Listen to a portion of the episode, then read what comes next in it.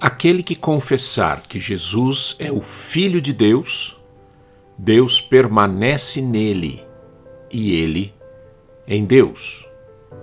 Jesus Cristo é o Filho de Deus que tira o pecado do mundo. Confessar isso é declarar que concordamos com essa revelação. Mas confessar é também viver em função da verdade confessada. Declarar que Jesus morreu na cruz por nossos pecados e ressuscitou para nossa justificação, e depois viver como se isso não fosse verdade, é mentir e invalidar a confissão. O poder da confissão está na entrega da vida de quem confessa à verdade confessada. Jesus é o Filho de Deus.